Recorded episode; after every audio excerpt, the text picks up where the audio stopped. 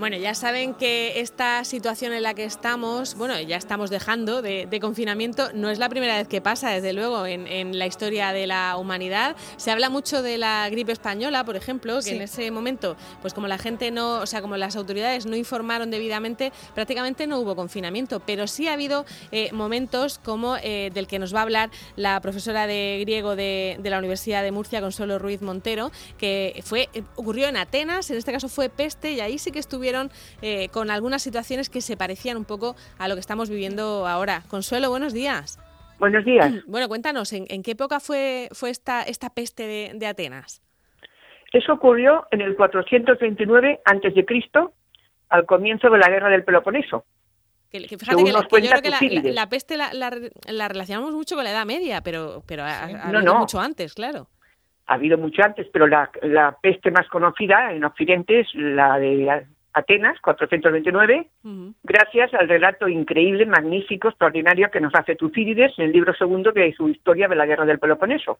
¿Y qué pasó en aquel, en aquel momento? ¿Cómo se gestionó esa, esa peste y qué consecuencias tuvo?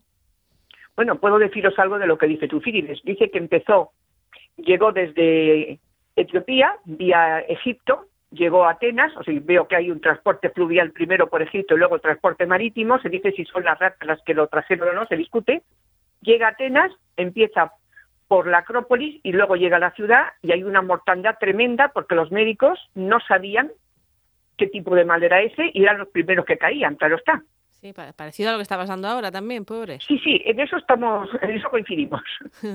¿Y, en, qué más se puede coincidir con ahora? Por ejemplo, en esas comunicaciones, ¿no? En viajar de, un país a otro, que nos cuentas? Que por ahí es donde se extiende. Bueno, eso fue una pandemia, ¿sabes? Porque además de ocurrir en Atenas, sabemos que ocurrió hasta Persia y nos dice que en Lemnos y otras ciudades griegas también hubo peste. Por lo tanto, fue una pandemia lo de Atenas. Mm, a lo mejor no fue tan rápido como esta, ¿no? Fue tarda, semanas pero era gravísimo. Sí, nos dice eh, Tucídides los síntomas que se van a publicar en un artículo que tengo para la verdad, eh, quizá mañana, o eh, pues se van a publicar con más detalle el texto por si nuestros amigos, los que nos escuchan, lo quieren con más detalles. Sí, la descripción es terrible, pero bueno, es muy cierta. Empieza por la cabeza, dice, luego llega al pecho, al estómago, tenían una sed insaciable, se morían de sed, se lanzaban a los pozos, con lo cual todo quedaba contagiado, se contagiaban mutuamente, y bueno, fue terrible, fue una mortandad tremenda, no descansaban, no dormían y los que se salvaban pues a veces quedaban mutilados de, de piernas, de brazos, incluso de los ojos. Bueno, fue tremendo. ¿eh? Mm. Y no servía nada, no servía nada. ¿eh? Estaban desesperados, tanto en síntomas físicos como psíquicos. Suplicaban a los dioses, a los oráculos. No había nada que hacer. ¿Y cuánto duró esa, esa situación, esa, esa peste? Pues estos lo que dice Tucídides es que empezó eh, a comienzos del verano y yo creo que ocurrió, duró todos los meses de verano, por lo que dice. ¿Y, qué, hicieron, los atenienses? Quiero decir, porque por ejemplo en la Edad Media sí tenemos más, más datos de, que se juntaban en iglesias y claro, con eso empeoraba la situación todavía más. No sé si los atenienses se encerraron en casa o, o qué hicieron. Sí, pues nos dice Tucídides que unos morían solos por miedo al contagio y otros, los amigos iban a visitarles y morían contagiados. O sea que los, yo creo que lo que hicieron es desesperarse. Unos morían, otros se salvaron, claro está. Y parece que este texto es muy importante porque es el comienzo, este tipo de peste, de lo que hoy diríamos un estudio inmunológico, porque hubo gente que se salvó. Y los médicos, según me cuenta mi colega del liceo, una experta en inmunología, Rocío Álvarez, fue el primer texto de Occidente para estudiar ya lo que es la inmunología en los seres humanos, porque algunos se recuperaron, claro está. Sí, claro, algunos sobrevivían a, una enfermedad así de, gorda y además se supone que una vez que la habían pasado ya no se volvían a contagiar, ¿no? No, parece que ya no morían, quedaban tocados, digamos, pero ya podían salvarse algunos y gracias a eso sobrevivió la población, ¿no? Pero el hacinamiento en las ciudades agravaba la situación y la gente iba dando tumbos por la ciudad, medio muertos, bueno, debió ser horroroso. Y nos dice Tucídides que la realidad era peor de lo que él describe. ¿Y, qué solución eh, médica se encontró? ¿O no se encontró ninguna? Simplemente pues el contagio Pues ninguna, e porque nos dice Tucídides que no había un mal, no había un remedio universal, sino que morían de modo distinto. Atacaba tanto a los fuertes como a los débiles. Cada uno moría, digamos, de modo distinto y no había lo que diríamos un fármaco, que es palabra griega, mm. no había un fármaco que, que curara a todos. O sea que nadie sabe en realidad Pero es mm, curioso, Consuelo, que, que, ya empezaban a señalar a las ratas como, como culpables. Sí, se ha dicho si serían las ratas porque son las que pueden, como los animales hoy en día, ¿no? La peste se supone en China dicen que empezó por los animales, ¿no? Mm. Pues se dijo, se discute ¿eh? el origen de la peste de Atenas y no se sabe qué tipo de epidemia es. Se dice peste, en griego solamente dice Tucídides nosos, que significa enfermedad. Es un tipo de ah, peste. Vale, vale. Es un tipo de peste. Y a las personas que, que, la pasaban y, que sobrevivían, ¿se les eh, dejaba estigmatizados de alguna manera? Pues lo que nos dice es que la gente, como pensaba que muchos podían morir antes de lo que, es decir, que iban a sobrevivir muy poco, parece que hubo bastante inmoralidad de costumbres. La gente quería el placer efímero, ir a lo rápido, porque pensaban que no podían disfrutar de la vida, querían disfrutar como fuera. Y, en fin, dice que el modo de, también se parece, el modo de enterrar a la gente no se pudo mantener, los ritos mortuorios, funerarios no se podían mantener, se hacinaban unos cadáveres, se quemaban en unas, en las tiras de unos, se echaban los cadáveres de otro, y había confusión de todo tipo. Una gran desesperación, nos dice el texto. Eh, pero es curioso porque eh, la moral católica luego en la Edad Media lo que hizo fue que la gente se, se flagelara, se, en fin, se, se, autoinfligiera castigos porque pensaban que era culpa de un pecado y los griegos decían, oye, que nos quedan dos días. Lo que me lleve para el cuerpo, ¿no? sí. Es distinta la mentalidad. Es curioso, otro punto de contacto que tiene con nuestra realidad actual mm. es que nos dice tú dices que la gente se acordaba de profecías antiguas oráculos ah. antiguos, mm. como hoy oímos que si profecías de Nostradamus y cosas de esas, ¿no? Y ese tipo de textos apocalípticos, y ese es otro punto de contacto, ¿eh?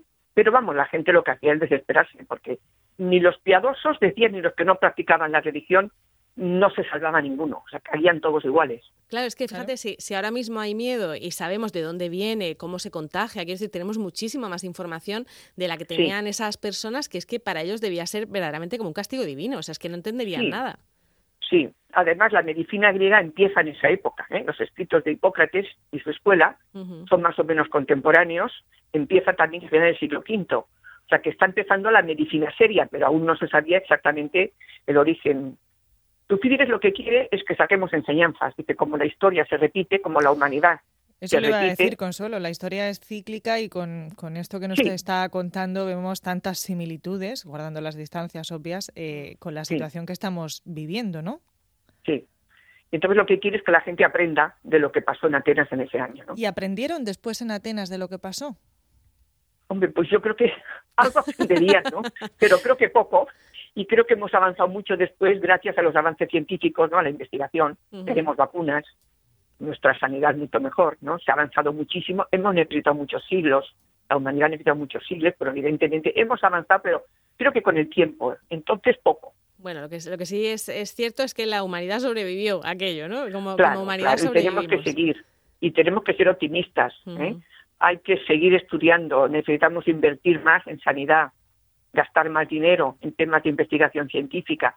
Eso es lo que nos puede ayudar, aparte de un cambio de conciencia, creo yo, ¿no? Oye, por cierto, ya que tenemos a Consuelo al teléfono, hace poco eh, hemos conocido que han publicado un libro en la editorial Cambridge eh, que, ha sido editado eh, por Consuelo y es un libro que intenta profundizar en el conocimiento de cómo circulaban los textos griegos durante el Imperio Romano. ¿En qué ha consistido esa investigación, Consuelo? Pues mira, esto el origen fue un congreso internacional que organicé en Cartagena y vino gente de todas partes, quedaron muy contentos y entonces eso, esos artículos se han publicado, son 12 en total, sobre cómo funcionan los textos del imperio, cómo circulan, textos literarios, no literarios, textos griegos en contacto con la cultura egipcia, con la cultura latina, etcétera. Creo que es interesante. Porque mucho de lo que nos ha llegado de los griegos es porque los romanos eh, les tenían mucho aprecio, ¿no? lo valoraban intelectualmente. Sí, sí, sí. Eso nos decía Horacio, ¿no? La, la, la, Grecia, la Grecia cautiva conquistó a su conquistador romano, ¿no? Nosotros somos griegos a través de Roma, claro. Claro, y, bueno, y es curioso que los que los romanos tenían muchos eh, esclavos griegos que eran muchísimo más cultos que sus dueños, ¿no? efectivamente, efectivamente. Y los tenían ahí para, para que les enseñaran. Bueno, Consuelo, pues, pues muchas gracias por contarnos esta, esta historia de, de Atenas, de, bueno, en fin, que nos da... Darnos más detalles y que este fin de semana los compañeros de La Verdad, porque aquí somos todos muy buenos compañeros y lo decimos, se pueden leer más detalles de, de, algunos de los que ya ha contado Consuelo aquí en esta entrevista. Exactamente. Pues Consuelo... Gracias a vosotros y gracias por apoyar la cultura y las humanidades, que hace falta. Claro que ¿eh? sí. Hemos de volver a los antiguos para aprender cosas de nuestro presente y preparar nuestro futuro. que, sigues dando clases online, Consuelo, ¿estás ahí? ¿sí? Sí, bueno, sí, seguimos los, los, universidades, estamos dando clase online y sí, sí, no, paramos, ¿eh? Sí, pero ¿por, qué te ríes? ¿Porque ha costado trabajo? Porque... ¿O porque en zapatillas? ¿O porque da las clases online en zapatillas? Sí, bueno, porque ha costado mucho trabajo y hay gente que tenía muchas clases pendientes aún y se han tenido que preparar mucho lo, más el medio, ¿no? Los medios audiovisuales cambiar y también para los alumnos es peor, evidentemente, ¿no? Ha sido más duro para todos, ¿eh? Pero bueno, si los atenienses sobrevivieron, nosotros también tiraremos para Nosotros, que somos atenienses, claro, somos atenienses. Eso lo llevamos dentro, sí señor. Consuelo Ruiz Montero, muchas gracias. A vosotros, un abrazo. Un abrazo, hasta luego.